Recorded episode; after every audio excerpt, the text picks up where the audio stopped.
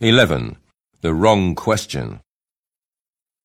One day when Jack was walking in the park, he saw a woman he knew sitting on a bench with a dog beside her. The dog was looking up at the woman. Jack walked up to the woman and said, Hello, Sue. How are you? May I sit and talk with you for a while? Of course. Please sit down, Sue said. Jack sat down next to Sue on the bench and they talked quietly together.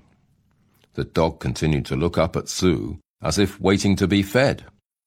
That's a nice dog, Jack said, pointing at the animal. Yes, he's handsome. He's a bit of a mixture, but that's not a bad thing. He's strong and healthy. And hungry, Jack said. He hasn't taken his eyes off you. He thinks you've got some food for him. That's true, Sue said, but I haven't.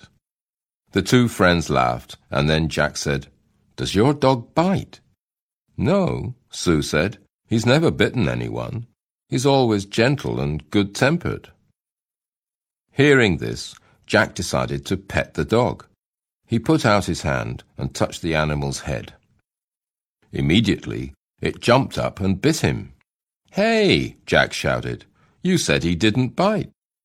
No, I didn't, Sue replied. You asked me if my dog bit, and I said no. That's not my dog. My dog's at home.